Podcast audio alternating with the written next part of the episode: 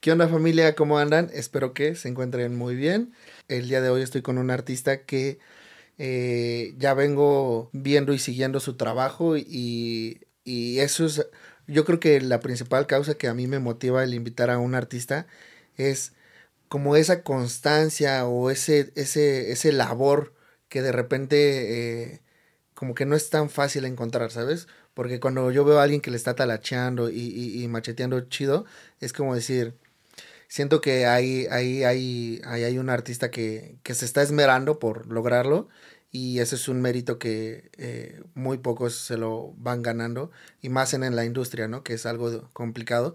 Entonces, eh, el día de hoy estamos con Rendón, él es músico, productor y artista Lo-Fi. Bienvenido hermano, ¿cómo andas? Muchísimas gracias, qué bonita introducción.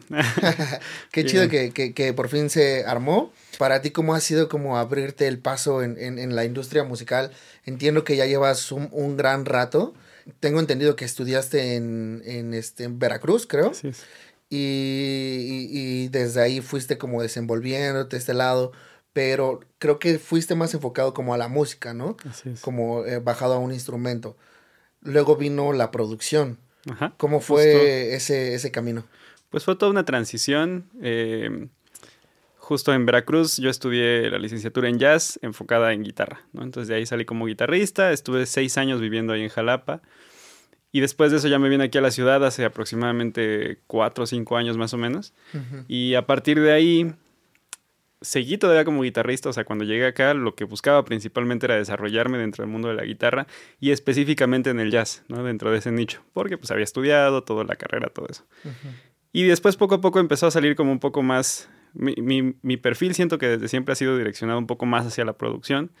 Eh, y entonces aquí empecé a hacer más arreglos de cuerdas, eh, empecé a, no tanto desde la producción eh, detrás de la compu, edición y todo lo que lleva alrededor de eso, sino más bien arreglo musical, ¿no? Arreglo de cuerda, arreglo para contrabajo, para guitarra, ¿no? Así ese tipo de trabajos más específicos. Y pandemia, ahí explotó todo, ahí explotó la tacha, me voló la cabeza todo lo que tiene que ver con la producción, todo el asunto del beatmaking, todo, todo eso. Y pandemia fue el momento perfecto para clavarme en la compu y ver todo YouTube.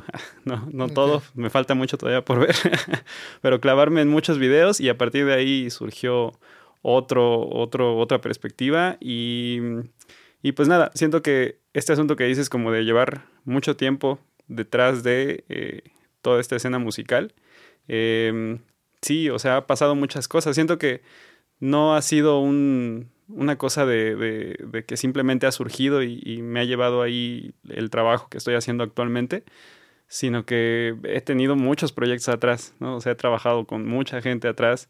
Eh, no sé, en Jalapa, por ejemplo, tuve, estuve en dos proyectos, en dos bandas, y con esas bandas logramos cosas, hicimos cosas dentro del perfil y del nicho que estábamos de músicos independientes en Veracruz. Y ahí aprendí a trabajar de esa manera, ¿no? Como que cada proceso, cada grupo, cada cosa que he hecho me ha dado un aprendizaje y siento que la suma de todas esas cosas me ha llevado a ser ahorita el, el, artista que soy, el productor que soy, eh, el creativo que soy. Hay algo que suena mucho en, el, en la producción que es, para ser productor musical eh, es necesario conocer sobre la música. ¿Crees que para el productor es necesario conocer la música o crees que no es indispensable? Creo que toda persona que trabaja con música y tiene sonoramente buenos resultados sabe de música, independientemente de la parte teórica o de todo este asunto de, conocimiento escolar, si así le queremos llamar institucional.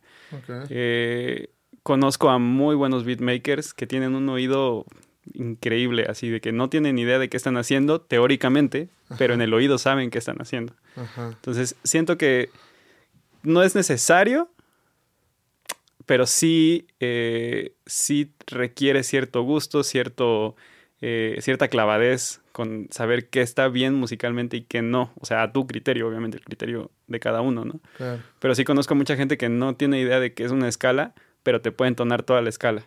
¿no? No sabe cómo está construida eh, no sé, la armonización de una escala y no sabe a qué acorde decir, pero está tocando el piano y de repente dice, ah, de aquí podemos ir para acá y suena increíble, ¿no? Y no está haciendo nada sencillo, ¿no? Sí. Entonces... Y es que realmente hay mucha banda que ahora justamente con lo que dices en pandemia, eh, con, con, lo con lo popular que se ha vuelto la, la, la industria musical y el, el, acceso a ella, es decir, eh, que ya puedan producirse, ya puedan hacer eh, este lado creativo.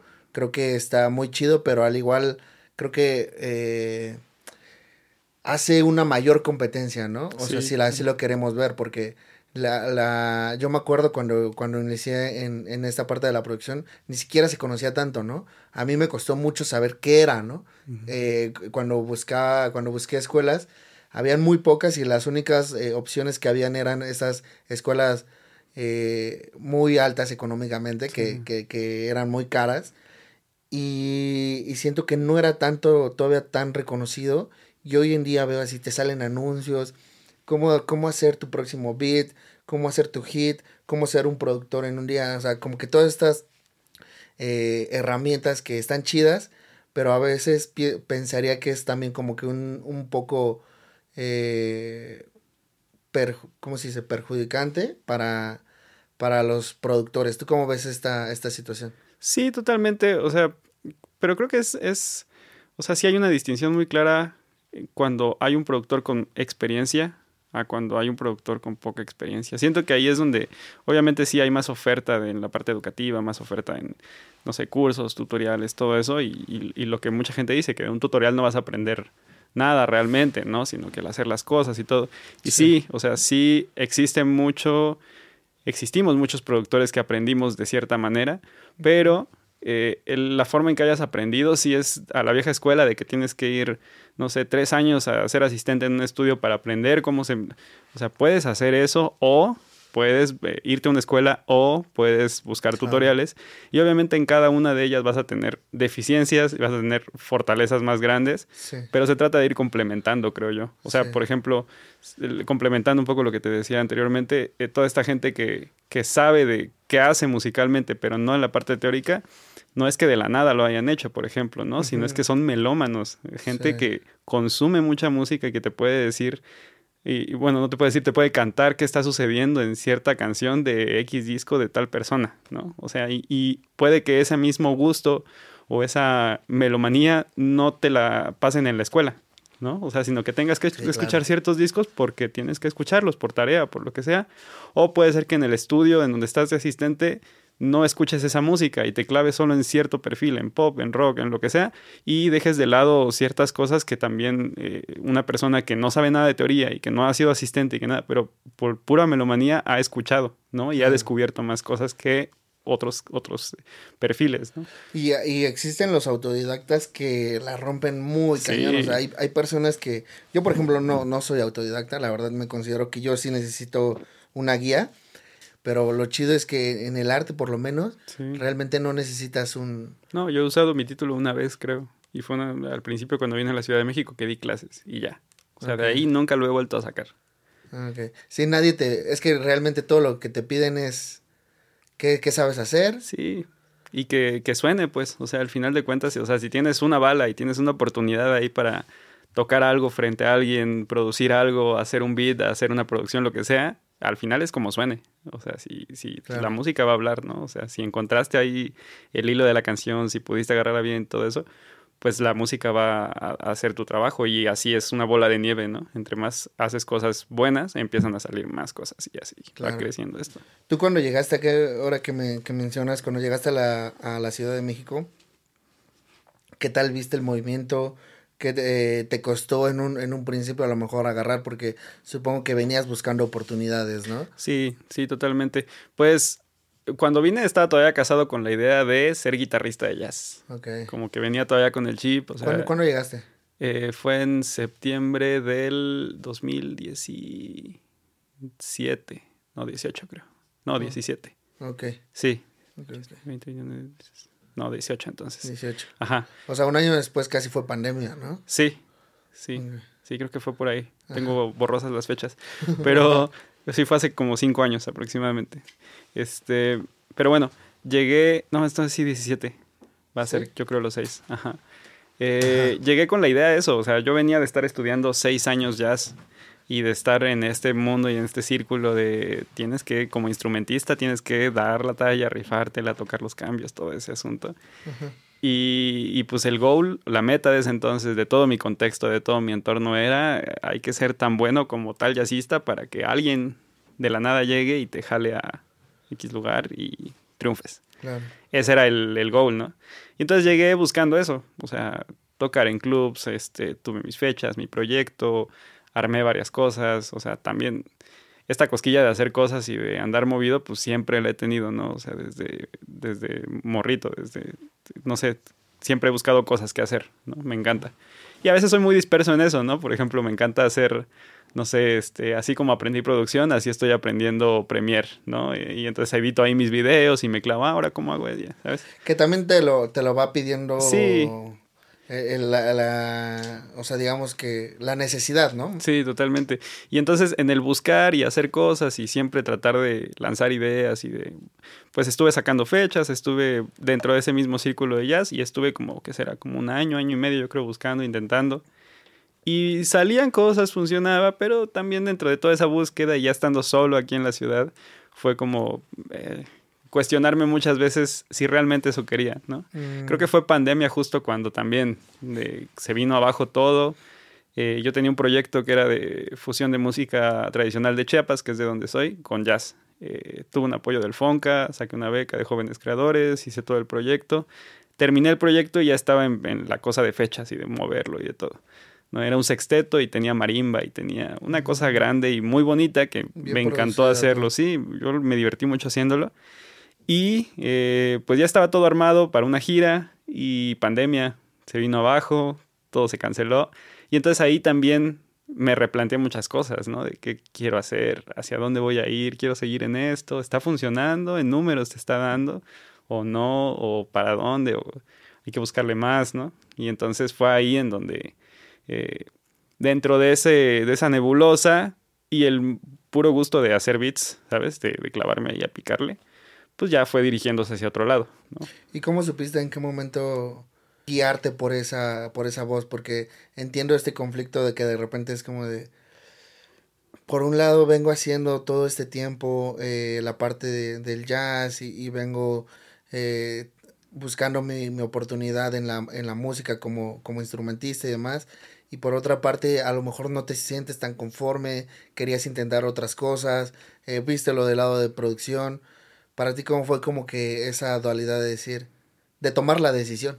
Sí, pues haciéndolo nada más. O sea, realmente, como muchas de las cosas que he hecho todo el tiempo, lo hago y después decido qué hacer con eso, ¿no? O sea, fue de lanzarme, había un perfil, hay un perfil este, que nadie conoce de Spotify mío, en donde lancé así beats en pandemia y estuve haciendo cosas y que, eh, pues nada, estuve lanzando desde ahí la música que estaba haciendo.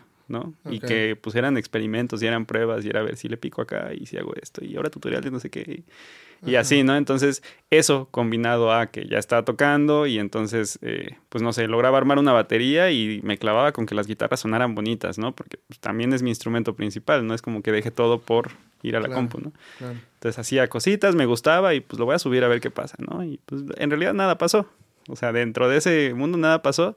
Y después, a partir de, redes, pues ya empezó a funcionar mejor ese lado, vi que había una comunidad más grande y entonces dije, ah, bueno, hay un nicho, ahí puedo direccionarme hacia acá, puedo hacer esto, eso por el lado de mi proyecto. Y por el otro lado, eh, también en pandemia sucedió que, mm, por ejemplo, con Karina, siempre le he apoyado en su música en cuestión de que una guitarra, que arreglo, que cualquier cosita que necesite, siempre le he estado ayudando en esa parte. Y en pandemia hizo una canción con Carla Merchant. Y entonces pues estábamos encerrados y me dijo, oye, ¿no te quieres aventar esta ya que estás en eso? Va. Y esa fue como la primera producción formal en donde ya me senté y empecé a hacerlo. Sí, entonces eh, a partir de la compu. O sea, antes había producido de que ir a estudio a grabar bateristas, hacer arreglos y todo eso, ¿no? Más desde la parte de ejecución y dirección. Pero desde la compu. Ya ibas viendo cómo, cómo se, se desenvolvía más o menos el mundo de la producción. Sí, totalmente. Ya le había echado el ojo. Y también dentro del mundo del de instrumentista, te digo que siento que mi perfil siempre ha sido direccionado un poco más, ha sido, ajá, sí ha sido direccionado más a la dirección y producción. En los grupos en donde yo he estado, que uno de ellos era Guacamole, Ilvana, en Guacamole, por ejemplo, pues todos éramos creativos dentro de ese proyecto y ahí dio como mucha libertad de siempre proponer ideas, ¿no? Como desde la parte musical, todos morritos, todos estudiando jazz, entonces era como de, ah, en esa parte un cortecito acá, así le haces, no sé qué, va, va, ahora aquí cambia este acorde por no sé qué, ya, ya, y todos felices, ¿no? En la parte de Ilvana, también ese proyecto, pues ahí yo llevaba toda la, la dirección, ¿no? También ganamos una beca del Fonca, teníamos poco tiempo para hacer los arreglos y entonces fue como, clávate con eso. Y me clavé haciendo la dirección, ¿no? Y entonces eh, ya en, dentro de los grupos que yo he estado aquí o, eh, o, chambas o jales que he tenido, pues siempre he llevado también un poco la batuta de esto de dirección. ¿no? Entonces llegar ya a un estudio y dirigir a músicos, pues no es nada ajeno, ¿no? O sea, sé cosas de cómo dirigir un baterista, cómo dirigir un bajista, cómo... Y después de eso trasladarlo ya a la compu. ¿Eso no, no te ha costado como el saber manejar eh, como gente, o sea, tener ese, ese tacto como... Porque eso es algo que también pasa, ¿no? Porque, eh, por ejemplo, eh, en la escuela, te, bueno, o donde sea, te tienes toda la parte técnica, como que conoces qué, qué es lo que tienes que hacer desde tu lado, pero cuando te toca, tú que, que, eres productor y que te toca guiar a un, a un artista a eso, que, a eso a lo que quiere llegar, ¿cómo, cómo, es ¿cómo es ese proceso para ti? Pues pensé ahorita inmediatamente en que soy Libra. Entonces, trato, o sea, desde siempre he tratado como de, y desde que tengo memoria, como de, de ser, de, tratar de lidiar con ambas partes, ¿no? O sea, no sé, en, ahora en la actualidad, si un artista me dice, yo les recomiendo cambiar X cosa, y me dicen, no, es que quiero eso. Ok, dejémoslo, pero hagamos esto, pero cambiemos esto, pero hagamos esta, ¿sabes?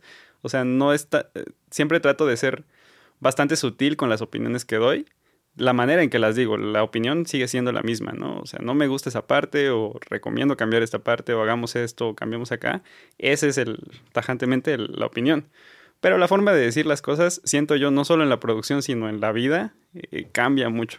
Cambia el tacto y cambia cómo te percibe la gente, cambia cómo recibe la gente lo que estás diciendo, ¿no? Y, y me ha gustado eso y siento que, uf, desde mucho tiempo atrás, siento que he tratado de ser bastante cordial con eso, ¿no? O sea, este asunto de que, eh, no sé, eh, saber cómo liderar, cómo dirigir a ciertas personas.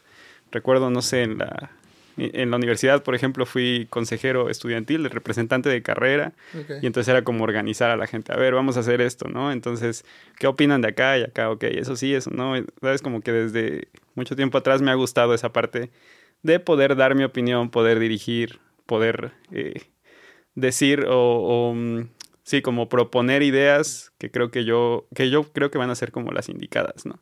Y entonces, bueno, si no hay alguien que le, si hay alguien que no le gusta, bueno, a ver, platiquemos. ¿Qué pasa, no? ¿Por qué no? Dame razones, dame... Que también pasa mucho que eh, en en, con, con, los artistas es que hay, hay artistas que están muy casados con sus ideas, ¿no? Realmente luego creo que lo difícil es desenamorarlos porque una cosa eh, que es como esta este lado creativo que dicen, quiero hacer tal y tal y tal y tal y tal. Es como, mm, creo que eso o no puede funcionar o está también este, muy volado, ¿no? Sí. Este, ¿no, ¿No te ha tocado así? Sí, siempre, siempre, siempre. Y creo que es parte de eso, como el, el lidiar y el también ser claro con por qué estás opinando ciertas cosas, ¿no? O sea, a mí me pasa, por ejemplo, si llega un artista así de que, ah, quiero que en la sección A sea esto, en la B esto, en la C esto y en la D otra cosa, ¿no? Ajá. Eh, no sé, o sea, también si vas a, decir, no va por ahí o siento que tu idea no va por ahí, ser bien claro por qué no. O sea, no es simplemente yo soy el productor y eso no va a funcionar. ¿no? O sea, a ver, escuchemos tus referencias. ¿Qué está sucediendo? Esto pasa así. Eh, no sé, yo para mi experiencia, eh, no sé, al, segundo cambio la gente ya va a estar dispersa, estás proponiendo muchas cosas, menos es más. Siempre una idea clara es lo que va a definir una canción que la canción se quede en la cabeza, entonces te recomiendo que hagamos esto, este, probemos acá, ¿sabes? ¿Cómo sabes hasta dónde llegar? Pues hasta también depende mucho de la actitud del artista. Si de plano ves que te dice que no a muchas cosas, pues como que limito mis opiniones. Y sí hacemos lo que tú dices, pero incluso lo que hago de repente a veces es como tu versión A, que es la que me pides, obviamente, eh, sí, con tus requerimientos. La versión B, que es la, que yo siento que va a funcionar mejor y a veces es muchísimo más sencilla. Por ejemplo, en este caso que me dices, es como meter muchas cosas, ¿no? Es un poco más sencilla, es un poco más clara, más precisa. Eh, y entonces, pues bueno, escúchala y qué te parece, ¿no? O sea, también lo que te digo, a partir de lo que suena es lo que, lo que, cómo percibe la gente también lo que, lo que opinas, ¿no? O sea, si, si estás diciendo que va a ser mucha información y el artista se, se como que se clava en la idea de que quiere hacerlo así, pues también es, es tu canción, ¿sabes? O sea, yo te estoy dando al final mi opinión, mi consejo. Para mí mi filtro siempre es el artista al final. Yo no hago nada de cosas tan tajantes como de que me viene una canción de cantautor y termino haciéndola un reggaetón duro, ¿no? O sea, no, no llego a ser tan abrupto con las propuestas que doy con los artistas, ¿no? O sea, mm. recibo tu canción y vamos a, ver por eh, qué es el mensaje que quieres dar, por dónde la vamos a trabajar, este, y a partir de ahí van a ir surgiendo muchas cosas, y si juntos llegamos al reggaetón, está perfecto, ¿no? O sea, no, no te voy a proponer una idea totalmente distante a donde tú estás esperando. Y si estás esperando eso, yo no soy el productor. También hay que tener bien claro eso, que hay muchos tipos de productores con mil cabezas también trabajando en cada uno en su mundo. Y si de repente quieres como un productor que te, no sé, un cambio de look totalmente, pues quizá entonces yo no soy el que va a trabajar ahí, ¿no? ¿Cuál sería para ti tu definición de productor? La definición de productor, pues creo que es la, la persona creativa que lleva al, la canción a la mejor, eh, que saca la mejor versión de la canción. Ok. Eso, tal cual. No, independientemente de si es beatmaker, de si es este, no sé, eh, en diseño sonoro también, por ejemplo. hay gente que me ha pasado, por ejemplo, que mandas una canción ya terminada de producir y pasa todavía por un productor de diseño sonoro y la convierte en toda una experiencia totalmente distinta a como tú la habías pensado, ¿no? Como productor. Entonces creo que es la suma de todos esos factores. Sacar la mejor versión de la canción. Sí, porque al final de cuentas el productor lo que hace es un acompañamiento, ¿no? Sí, sí, totalmente. Es un acompañamiento de una idea principal que si a veces está muy casada con el artista o el artista está muy, casada con, muy casado con la idea, es difícil desprenderse, pero al final estamos buscando un resultado, estamos buscando una canción en donde se plasme ese sentimiento. ¿No? O sea, independientemente de si es tuya o si yo nada más estoy añadiéndome al equipo o lo que sea, estamos trabajando en conjunto para la canción, ¿no? Entonces, los ojos y los oídos siempre van a la canción. Hay un motivo claro, ¿no? Sí, sí, como que ese es el ah, objetivo. Hay algo que, que, está bien chido y que me interesa, bueno, que he estado abordando con los artistas, es cómo manejar tu como decir, tu producto, ¿no? Al final de cuentas, eh, sabemos que en la música es una industria, ¿no? Por más romantizado que lo queramos ver, eh, es una industria en la cual, pues es un producto realmente, ¿no? Lo que intentamos vender. ¿Cómo, cómo haces y cómo te manejas para crear eh, tu, tu perfil de productor? ¿A qué me refiero con esto? Cuando llega un artista contigo y te busca, ¿Cómo es ese primer instante de decir, ah, ok, eh, quieres hacer esta canción? Para ti, ¿cuáles serían eso, ese checklist para, para ver si podemos trabajar, si se puede desenvolver bien eh, lo que quieres hacer? Claro, primero claridad. Claridad en cuanto a concepto, en cuanto a tiempos, en cuanto a, proyecto en general. O sea, si me llegas con que, no sé, hice una canción y quiero grabarla. Eh, sí, platícame, ¿no? ¿Qué, ¿Qué, más, qué, más, ¿Qué más debo de saber? No, pues eh, nunca he hecho nada y, mm, y esta canción, ¿qué onda? Pues salió, la hice para... Eh, ¿Y cuándo la quieres? Pues eh, vamos con calma. No me interesa mucho, ¿sabes? No por, no por nada, este... Sí, principalmente la razón principal es que cuando uno trabaja, obviamente hay un factor económico que siempre está ahí y está en todos los trabajos y sí, es considerado. Pero por otro lado, cuando le inviertes tiempo a algo, es invertirle tiempo a algo que va a hablar también de tu trabajo, ¿no? Y, y si no ves una estrategia clara de planeación, de, lanzamiento, si no ves un concepto en la canción, si nada más es lanzar por lanzar, si no ves eh, todo lo que va alrededor de la música, o sea, la música yo te aseguro que va a salir bien, o sea, eso te va a gustar. Más bien, platícame qué vas a hacer con la canción que vamos a hacer. Y a partir de ahí se toma la decisión si trabajamos juntos o no. Va mucho por ahí. Porque también está y digo, eh, justo cuando empecé a producir pasaba mucho esto, oye, hagamos una rola, que no sé qué, va. Hacíamos la rola y hasta el día de hoy, así dos, tres años después, no ha salido, ¿no? Y en ese tipo de canciones, en ese tipo de proyectos, pues no me interesa mucho en este punto trabajar, me interesa hacer muchas canciones con mucha gente creativa y que esas canciones vean la luz, porque al final están hechas para eso. Claro. ¿no? Entonces, creo que sería ese el, delimitante para, Y ahora, e, en el lado eh, que eso está bien interesante para, para toda la banda que, que, también se va sumergiendo en este mundo de la producción. Eh, tú, Rendón, ¿cómo manejas, cómo creas tu tabulador, no? De precios, porque si algo sabemos es que en, en, en esta industria no es como que te enseñen en un, en un video de YouTube, este, oye, vas a cobrar esto, esto y esto, ¿no? Hay muchos que dicen, bueno, yo considero eh, el equipo que tengo, eh, ¿Cómo, es, ¿Cómo tú creas este tabulador para poder dar este, estos precios? Sí, pues uno de esos métodos al principio de como pensando en la universidad todavía era eso, justo lo del equipo, ¿no? Como das cuentas de todo lo que tienes, todo lo que te ha costado, tu carrera y de ahí no sé qué, y muy matemático el asunto y, y divídelo así y entonces ya saques tu precio por hora, ¿no? Ajá. Y entonces, pues sí, pero tampoco va mucho por ahí, siento yo. O sea, siento yo que no es la manera de de hacer eso porque hay muchos factores, ¿no? Eh, ¿Cuáles tú consideras que son? El, el, la principal, como me he basado últimamente y la principal como claridad que he tenido, ha venido a partir de hablar y preguntar con más amigos y más compas, ¿no? Y directamente, de repente se vuelve, o bueno, siempre ha sido como un tabú este asunto de precios, pero es como, ¿cuánto cobras tú por producción, no? Acercarse a un amigo y decirle, oye, tengo esta duda, ¿cuánto cobras? Pues que, yo creo que lo más sano es, que así sea, ¿no? Como que venimos también de una industria, no sé si tú lo has visto, pero por ejemplo, en la que los grandes eh, estudios, los grandes productores, eh, obviamente son precios más elevados, pero de repente también como que, eh, yo los he sentido como que de repente también cerrados, ¿no? En, el hecho de compartir de, qué chido sería que, que oye, Renan, tengo una duda, güey, fíjate que me llegó este, este proyecto, tú más o menos cómo lo cotizarías, ¿no? Y como que ese, sin, sin, esa necesidad de envidia, de decir, no, yo, estos son mis precios, la creo que incluso hasta ayuda al sector a que no se denigre tanto, ¿no? Porque pasa que uno lo dé más barato y no está cobrando lo justo, ¿no? Sí, totalmente. Sí pasa eso. Y también los factores que hay alrededor de eso es eh, ok, le pregunté a un amigo que ha tenido, no sé, este, producciones grandes con ciertos artistas, con ciertos números.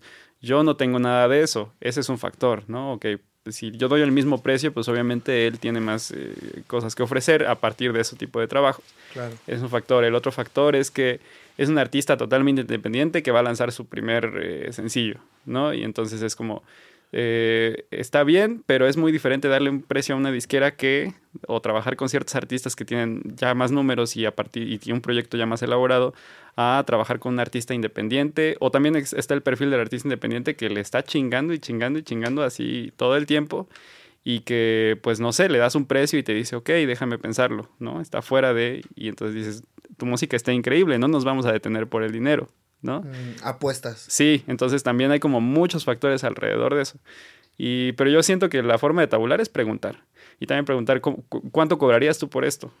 O sea, y no, pues que cobro este 20 mil, ok, entonces, a ver, déjame considerarlo, tú tienes esta experiencia, eh, tu estudio es grande, es gigante, entonces quizá si yo lo hago desde mi cuarto, te, te voy a cobrar, no sé, 10 mil, eh, empiezas a hacer como la balanza de... Claro. Y también en donde sí hay que ir teniendo bien claro es que todo tu trabajo va sumando y entonces no vas a cobrar lo mismo hace un año, hace dos años que ahorita, ¿no? Entonces como decir, ok, tuve este goal, eh, esta estrellita, entonces pues todo mi trabajo va a subir de precio, ¿no? O sea, no, no voy a cobrar lo mismo que hace 10 producciones atrás y, y después otro goal, bueno, pues encarece todo, porque al final eh, si estás llegando a ciertos artistas, si estás llegando a, ciertos oídos y a, ciertos labels y todo eso, pues al final es, parte de tu trabajo. No solamente estás invirtiéndole a tu equipo y a tu educación para eh, trabajarle a alguien más. ¿no? O sea, al final sí estás creciendo como productor y como persona y todo eso tiene un valor. Toda tu inversión de tiempo que hagas tiene un valor. Y entonces, por eso siempre, o desde mi parte, siempre trato de estar totalmente aprendiendo cosas nuevas en cuestión de producción, comprar equipo, aprender más cosas, eh, invertirle, no sé, este, si esta interfaz cuesta esto, pero si compras aquella es una calidad increíble, pues le metemos esto, ¿no? Aunque ahí veo como balanceo, pero le invierto esto para que suene mejor mis producciones, ¿no? Para que tenga un nivel mejor. Y todo eso, eh, desde el primer concepto, desde el hacer cuentas y ver cuánto vale todo tu equipo y todo no sé qué, va por ahí un poco la relación, pero no es como de que te va a cobrar lo que me, una parte de lo que me costó mi interfaz. ¿no? No, no es así, sino más bien es yo desde mi parte como productor estoy haciendo mi labor de invertir en equipo, de invertir en educación, de invertir en conocimiento, para, obviamente, aprender para que tu música suene mejor. Claro, ofrecer un mejor servicio. Ofrecer un mejor servicio, sí, como en todo, ¿no? En cualquier otro sector sucede exactamente lo mismo. Entre mejor servicio ofrezcas, puedes cobrar más caro. Oye, pero también, ¿cómo has visto este tema de la, los las herramientas en la industria, ¿no? Que se necesitan. Realmente en la producción vemos que está carísimo todo. Que son precios que de repente se nos salen, ¿no? De las manos. O sea, yo creo que se ha democratizado más. Hay más acceso a poder tener, incluso ya hay interfaces que te hacen maravillas. Hay plugins que, que ya, no, que ya no necesitas ciertos fierros que ya te hacen, que todo con este Mix in the Box hay como esa, esa oportunidad. ¿Tú cómo, cómo has manejado este balance de, de, las herramientas? Pues lo que yo he identificado es como, eh, primero es obviamente invertirle a tu equipo porque necesitas tu espacio y necesitas ofrecer calidad, ¿no? Y a partir de eso también identificar el tipo de producción, ¿no? Si necesitamos, no sé, grabar no sé, voces eh, de una producción que, que, obviamente el nivel y la calidad que necesitas para ese tipo de producción es mayor, pues no yo no lo grabaría en mi estudio, por ejemplo, ¿no? O sea, sé que mi estudio tiene limitantes, sé que mis micrófonos tienen limitantes. Y entonces ya rento un estudio y entonces ya nos vamos a un estudio con fierros buenos, con todos los... Eh, todo un rack increíble, fierros de calidad, y entonces ya ahí grabamos eso, por ejemplo, ¿no? Sí, el nivel de producción, y no sé si estamos haciendo un beat, si estamos haciendo algo para hip hop, y que entonces pues el presupuesto es más limitado, y entonces no se puede costear un estudio, pues lo grabamos en casa, ¿no? Lo grabamos en el, en el estudio que tengo acondicionado. Y, y, pues creo que de esa manera trabaja muchísima gente. O sea, todos, sí hay, hay estudios, eh, obviamente vas mejorando tu estudio y vas mejorando tus herramientas y todo. Pero sí hay limitantes. Los fierros siempre van a ser fierros y siempre van a tener color y siempre van a darle vida a más cosas. ¿Crees que, crees que hay diferencia, para ti hay esta diferencia entre el, el mix in the box y, los fierros? Porque pasa algo, por ejemplo, lo que la batalla de el, lo, digital contra el vinilo, ¿no? Sí, sí existe diferencia. A mí me encanta eh, como diferenciar eso, sí existe la diferencia, sí hay una, cosa grande que, se escucha en, en, cuanto grabas con fierros y cuando grabas todo digital, pero no todas las canciones lo necesitan. O sea, no todas las producciones lo necesitan. Y entonces, eh, y también depende mucho del perfil del artista también. O sea, si quiere hacer algo obviamente más old school y que se escuche como, no sé, si está grabando una rola pop y quiere que se escuche la batería así gigante, increíble, pues no la vas a grabar eh, con, con, micros chafas, ¿no? O sea, vas a meterle a un estudio con micros buenos y entonces la inversión del artista va a ser un poco más hacia ese sonido, ¿no? O no vas a programarla ahí con MIDIs, ¿no? O sea, si vas a hacer un beat, pues obviamente el MIDI va a funcionar increíble y no vas a necesitar nada más y no vas a necesitar pasarlo por fierros, puedes pasarlo por puro plugin digital y te va a sonar y vas a lograr sacar un sonido increíble, o sea, lo vas a hacer. Pero si la producción va hacia otro tipo de sonido, encaminado hacia otra dirección, pues sí te conviene entonces como perfilar sonidos. Ok, quiero esta batería, vámonos a un estudio con este tipo de micrófonos, ¿no? Vamos con este amplificador, con, eh, con este compresor, ¿no? Que tenga eso y entonces sí sacamos ese sonido. Pero depende de la producción. Totalmente de acuerdo. Hay cosas que, incluso, por ejemplo, yo he visto que en muchos estudios hay esta oportunidad de poder eh, grabar toda una full band al mismo tiempo, ¿no? Cosa que a lo mejor no podríamos hacer en un home studio. Pero, y, y, que tienen esta gama de micrófonos que están increíbles y, que igual tienen una percepción eh, muy buena. Entonces, creo que sí depende también mucho de, del proyecto. me, quiero regresar un poquito a lo que habías mencionado eh, cuando está, mencionaste una parte que, se me hace clave, que es la estrategia eh, en un lanzamiento. Para tú, ¿cómo has visto eh, esta importancia que debe tener detrás una rola? Porque tú dices, he, hecho, he hecho canciones, he producido canciones para artistas que nunca ven la luz, ¿no? Y creo que viene también muy acompañado de que los artistas eh, también al, ver la, lo pesado que es el poder sacar una, una canción, siento que ahí desisten mucho, ¿no? ¿Crees que para ti es importante eh, tener una, una, estrategia clara? ¿Cómo se desenvolvería? Sí, sí, totalmente una estrategia clara acorde al punto en donde estás como artista. O sea, luego espanta como el decir, tengo una estrategia para el lanzamiento, es decir, ah, tengo que contratar medios, tengo que hacer un chingo de TikToks, tengo que, este, no sé, hacer, buscar a una agencia que me ayude. O sea, todo va dependiendo del, del, punto en donde estés como artista, ¿no? O sea, si estás apenas empezando, o sea, para mí una buena estrategia, en lo que me preguntabas hace rato de si alguien se te acerca y que, le hagamos esta canción, ¿no? Para mí una estrategia que, que yo, yo aceptaría dentro de ese trato es como, pues mira, voy a publicar todo en mi Instagram y este no sé, voy a pagar tanto de, Facebook Ads y, listo, ¿no? O sea, para mí eso ya es una estrategia dependiendo del punto en donde estés como artista. Si es tu primer lanzamiento y no tienes idea de cómo funciona esto, si has visto cosas pero no sabes cómo funciona todavía, porque todos hemos pasado por ahí, todos hemos lanzado y, oigan, escuchan mi canción y ya, nunca lo vuelves a mencionar. Hemos pasado por ahí todos. Y eso, o sea, el, ubicar en qué punto de, tu, de tu proceso como artista estás, es trascendental para saber tu estrategia. Si ya hiciste 10 lanzamientos con el, oigan, escuchen mi canción y solo eso, sabes que no ha funcionado, sabes que no solamente es por ahí. Entonces, ok, tengo que involucrar a más gente. El segundo, el siguiente lanzamiento, pues eh, quizá no contrato medios, pero le escribo a dos, tres revistas a ver qué pasa, o a dos, tres portales a ver, y ya salió una nota, aunque sea. Siguiente lanzamiento, pues no, no sé, no tengo el presupuesto para hacerlo, pero no sé, puedo hacer un videíto y pedirle a mis amigos que lo compartan, o no sé, este, lanzarlo a través de un sello, o lanzarlo, eh, hacer una colaboración, ¿no? Eso ya es una estrategia muy cabrón y que funciona muy cabrón. Eh, ya tengo 10 canciones, pues voy a buscar a alguien que, con quien colabore y que tenga un público afín al mío. Y entonces, pues ya juntos, porque hacerlo solo está muy cabrón, siempre es muy cabrón hacer las cosas solo. Tú ya, tú ya lo has, o sea, en tu proyecto solista, ¿cómo lo has manejado? A través de eh, muchas cosas, he hecho muchas cosas, pero dependiendo del lanzamiento, hay como una organización alrededor de eso, ¿no? Por ejemplo, eh, de las primeras cosas que lancé, que fue lo de los boleros lo-fi, fue a través de un sello, y es un sello de lo-fi mexicano, y a partir de eso, pues tuvo, nada más desde eso tuvo un impacto grande, ¿no? Después, eh, cada lanzamiento pues tenía toda una estrategia alrededor, en redes, sobre todo en redes, que hacer, sí, que sus videos, em, hacer mucho contenido con más compañeros también que recomendaran la canción.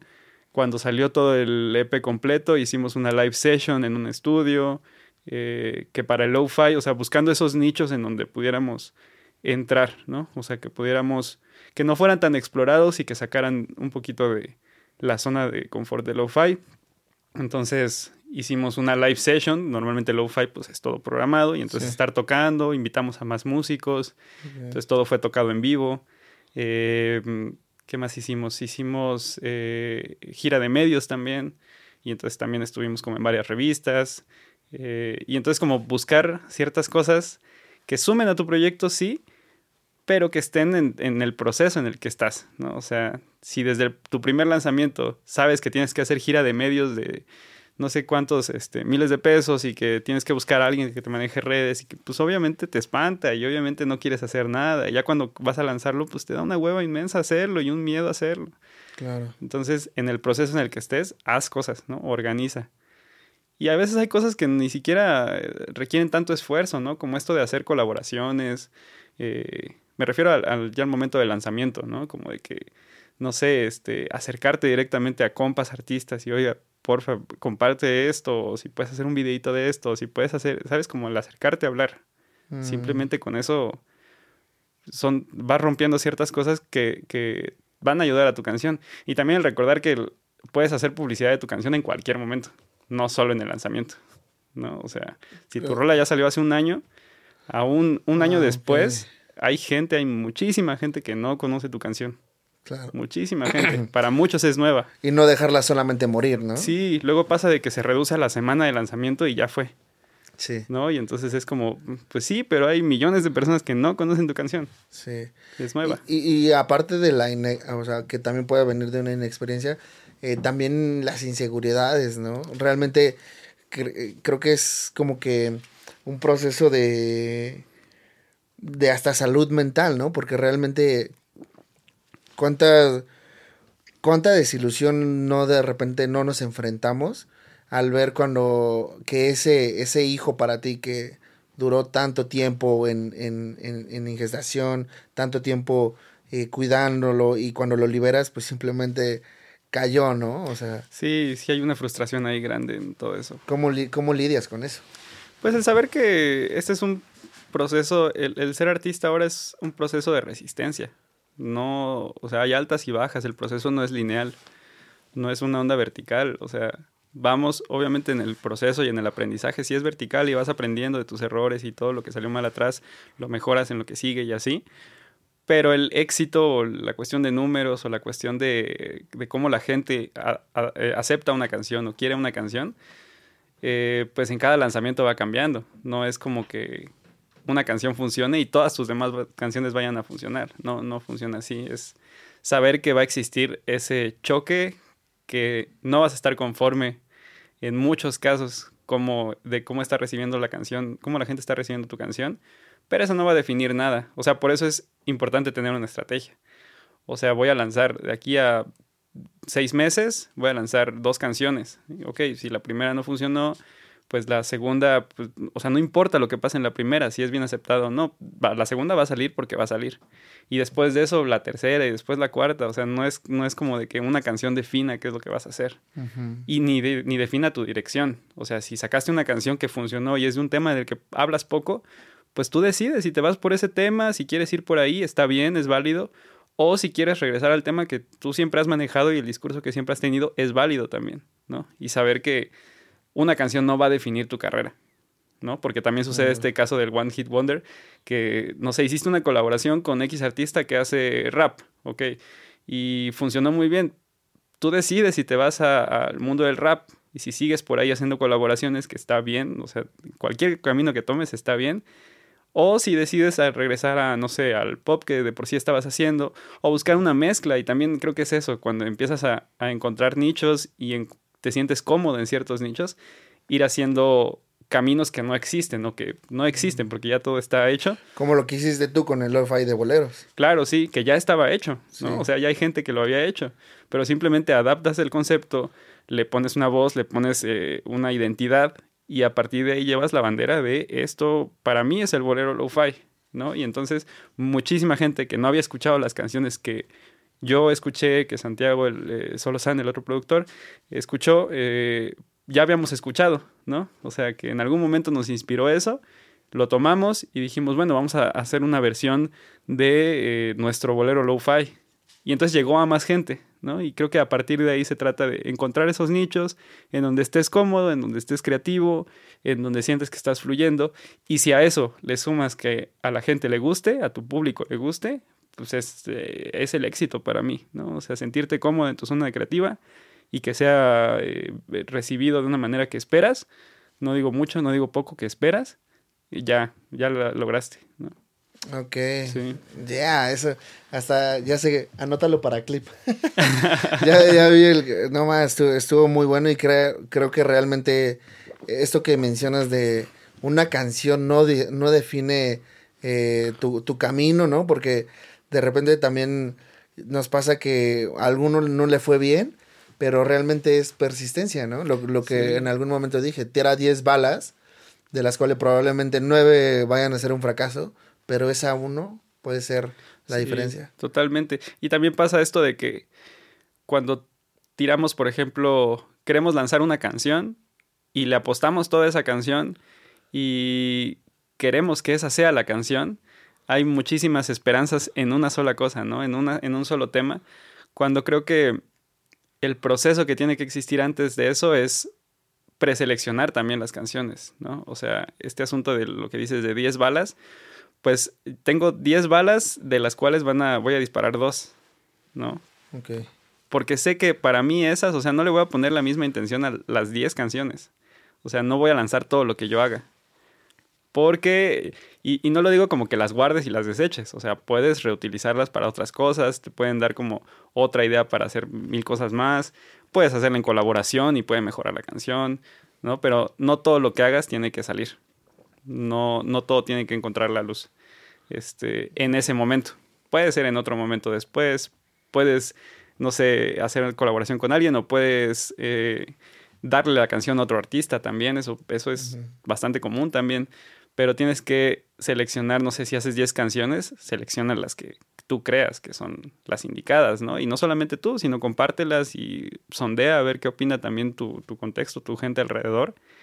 Y, y, eso va a definir mucho de la percepción que tengan esas canciones, ¿no? No, y te ayuda, o sea, el, el estar soltando ideas, soltando y soltando, te ayuda a tener un crecimiento también, ¿no? Totalmente, sí. Vas aprendiendo de una en otra, qué es lo que falló, eh, qué, salió bien. Totalmente. Y también lo que platicaba justo ayer con un amigo es que somos seres muy creativos en, en, este, en este mundo de la producción y de creación y todo. Y entonces todo lo que puedes crear a veces no es solamente para tu proyecto, ¿sabes? O sea, que si lo limitas solamente a que yo soy rendón y mi música suena así, estás perdiéndote de mucho alrededor. O sea, yo como Abraham Rendón puedo hacer eh, reggaetón duro, puedo hacer este neo soul, puedo hacer, ¿sabes? Y todo eso no lo tengo que integrar a mi proyecto. O sea, todo eso lo puedo lanzar con otros proyectos, puedo mandarlo a otros artistas, puedo hacer este, colaboraciones, puedo entrar solamente como compositor, ¿no? Y entonces, a partir de ahí, justo me platicaba este amigo, muy emocionado, me decía, es que creé un otro artista, o sea, tengo otro perfil en donde voy a lanzar más música con otro tinte, va a ser esto, eh, va a ser el hace hip hop y voy a buscar un poco más old school, voy a hacer esto y está bien chido buscar eso porque al final pues somos seres creativos, no te puedes limitar a solamente voy a componer para mi proyecto, ¿no? Solamente voy a hacer música para mi proyecto. Y entonces lo chingón de esto, lo que es más interesante es como simplemente abrir la llave de las ideas, que fluya y ya en la mesa ya decides esto va para acá, esto para acá, esto lo voy a vender, esto va a sacar dinero, esto más estratégico el asunto, esta la voy a regalar, esta se me antoja para este tipo de artista, entonces les voy a enviar a ver qué sale, ¿no? Y entonces, pues no te limitas a la parte creativa, o sea, que salga y si eso queda para tu proyecto, es tuyo, tómalo. No, y te ayuda muchísimo a no poner todos los huevos en la en el mismo lugar, ¿no? Sí, lo de diversificar, sí, totalmente. Está chingoncísimo. Hermano, vamos a pasar a una sección que tenemos en Hack el Artista que se llama... Ay, creo que no tiene nombre. vamos a ponerle jaque, hackeador. es... Eh, vas a tener ocho números, de los cuales tú me, me dices su número, y eh, cada uno corresponde a una pregunta. Del lado creativo, eh, de arte, no creas que te voy a preguntar otras cosas de... Eh, ¿Qué opinas de Obrador? Ah, no manches. no, no, no, tampoco. No te, no te preocupes por eso. Ok. Eh, a ver, dime, ¿cuál número escoges? Va a ser el... ¿Del 1 al qué? Al 8. el 7. Ok. Escoge, escoge una obra tuya y una de un artista que te guste, que mandarías al espacio si tuviera, si estuviera acabando el mundo y el objetivo sea preservar, preservar perdón, la cultura de la humanidad. Creo que Mía elegiría la de Bolero Lo-Fi para el corazón. Creo que está, okay. está bonita, contextualiza muy bien. Mucho. Eh, híjole, de otro artista, es que se me vienen tantas cosas a la cabeza. Pero creo que elegiría uf, alguna de Juan Gabriel, siento yo. ¿Sí? pienso, en, muchos artistas, pero me gustaría algo, algo super mexa. Y creo que de compositores así mexas que respeto y admiro toda la vida es Juan Gabriel. Juan Gabriel. Sí. artistazo. sí, qué, qué nivel de letras tan, tan terrenales, ¿sabes? Tan comunes. O sea, que no, se tiene que ir así al, a la metáfora. Y, él era un artista muy completo, ¿eh? Realmente, este el crear, cuando creas tú mismas tus canciones y todo, tus letras. Y jucazos, ¿sabes? O sea, ¿qué, qué nivel de darle así a la melodía directa que se queda en la cabeza de todos por años. ¿no? Pues sí, sí, es que se dice que, que es cierto que siga vivo, a ver si nos escucha. te, amo, Juan. si estás ahí.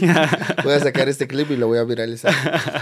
Eh, a ver, échame otro número, bro. A ver, el 3. El 3. ¿Cómo describirías tu arte en una palabra? Uf, qué difícil. Sería... Mm, o una frase, no sé cómo se tanto más. A ver, déjame pensarla. ¿Cómo definiría mi arte en una...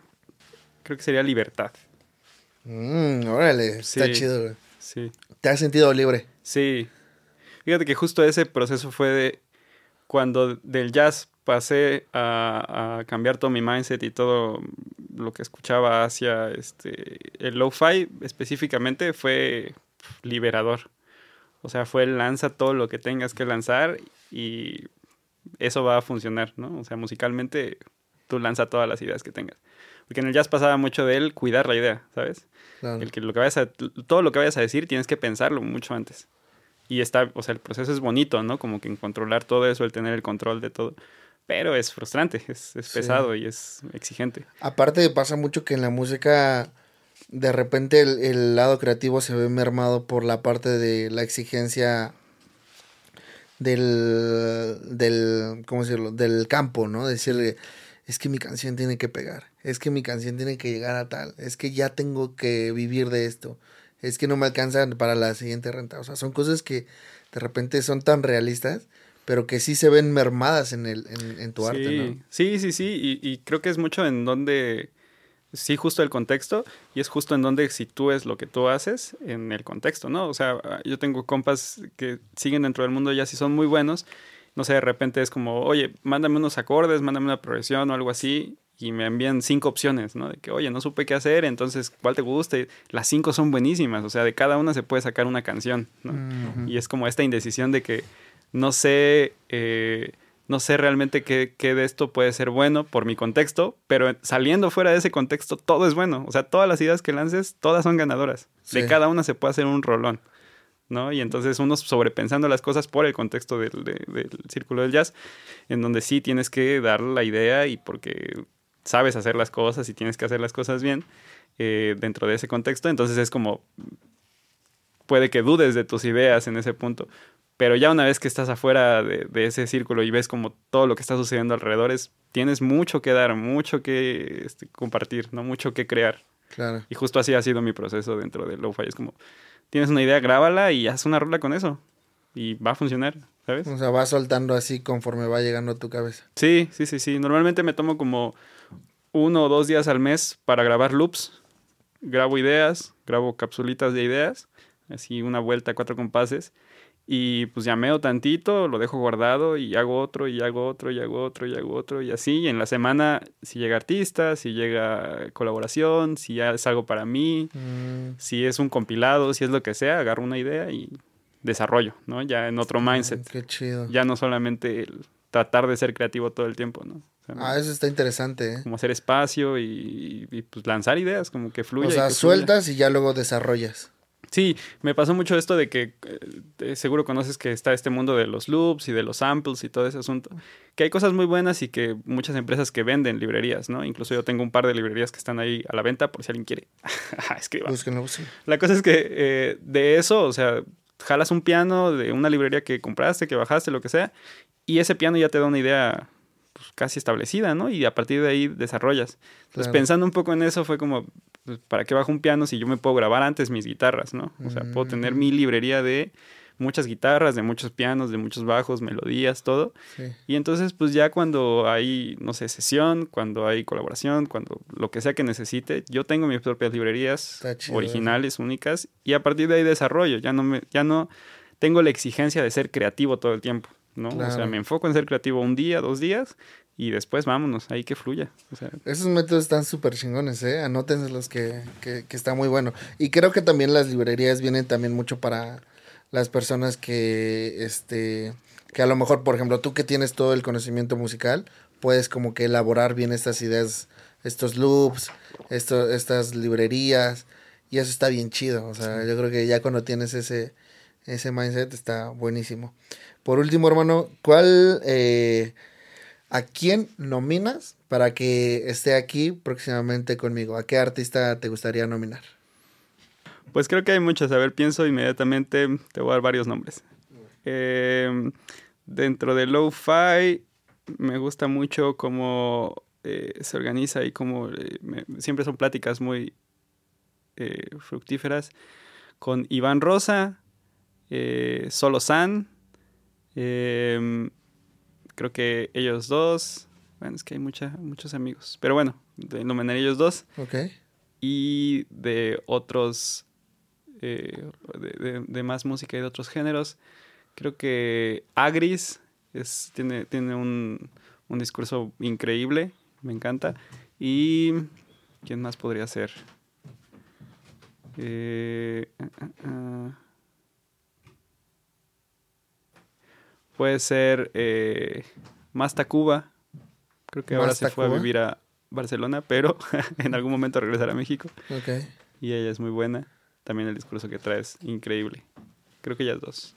Buenísimo, pues entonces esténse atentos que los voy a buscar a todos ustedes. Eh, pues nada, hermano, agradecerte muchísimo el tiempo que, que, que te tomaste para, para estar acá con nosotros y compartir como todas estas ideas. Eh, espero que igual lo hayas disfrutado. Qué chido, creo que nos dejas mucho, mucho aprendizaje también y, y la verdad es que eh, me da mucho gusto que, que hayas también accedido a, a, a, poder estar acá compartiendo. Y pues nada, igual desearte todo el éxito del mundo. ¿Qué se viene contigo, hermano? ¿En qué estás trabajando? ¿Algo que nos puedas contar? Échanos. Pues... Lo de tus librerías, todo eso que están agendas primero vienen, lo voy a dividir en muchas partes. Lo de Rendón vienen varios lanzamientos. Eh, estoy, eh, este, esta primera mitad del año, sobre todo, vienen muchas colaboraciones. Y después en producciones, pues vaya, ahí voy a estar compartiendo todo lo que estoy haciendo con los artistas que estoy trabajando y cuando salgan.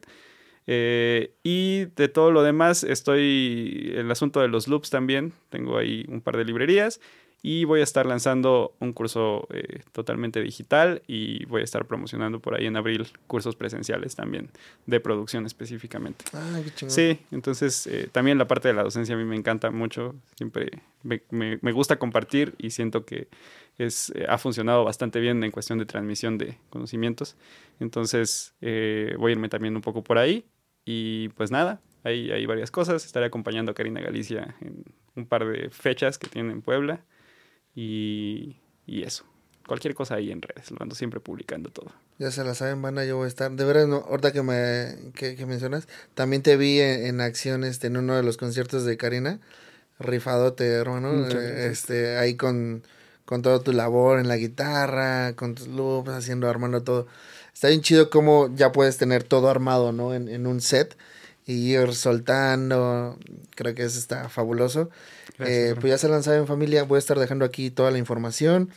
Eh, toda esta semana le vamos a estar dando a full. Así que esténse atentos. Vayan a seguir a este crack que la está rompiendo muy chido. Está haciendo cosas bien, bien padres y sobre todo eh, está aportando también mucho a la industria. Entonces, pues nada, hermano, muchas gracias. ¿Algún último mensaje? No, pues muchas gracias por, por la invitación.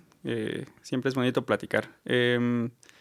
Pues nada, hay que cuidar mucho la salud mental también amigos que están dentro de la industria, productores, artistas, prioridad es la salud mental. Este, hagan más cosas que la música. No vivimos, no somos, no somos solo nuestro proyecto, no somos solo nuestras creaciones. Hay que estar siempre haciendo cosas que no conocemos. Sentirnos totalmente ignorantes de algo da, da esperanza y da motivación a mejorar en muchos aspectos.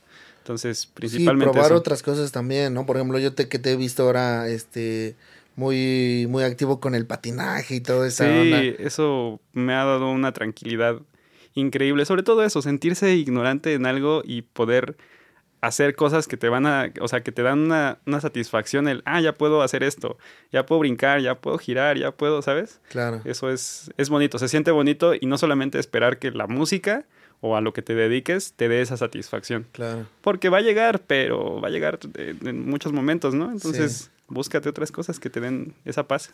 Y qué chido, experimentar también. Sí, sí, sí, sí. Y si no funciona, pues pruebas otra cosa y así. Exacto, que no hay que quedarnos quietos. Sí. Buenísimo, banda. Pues ya se la saben. Muchas gracias, hermano. Gracias. Nos vemos gracias. la siguiente. Bye.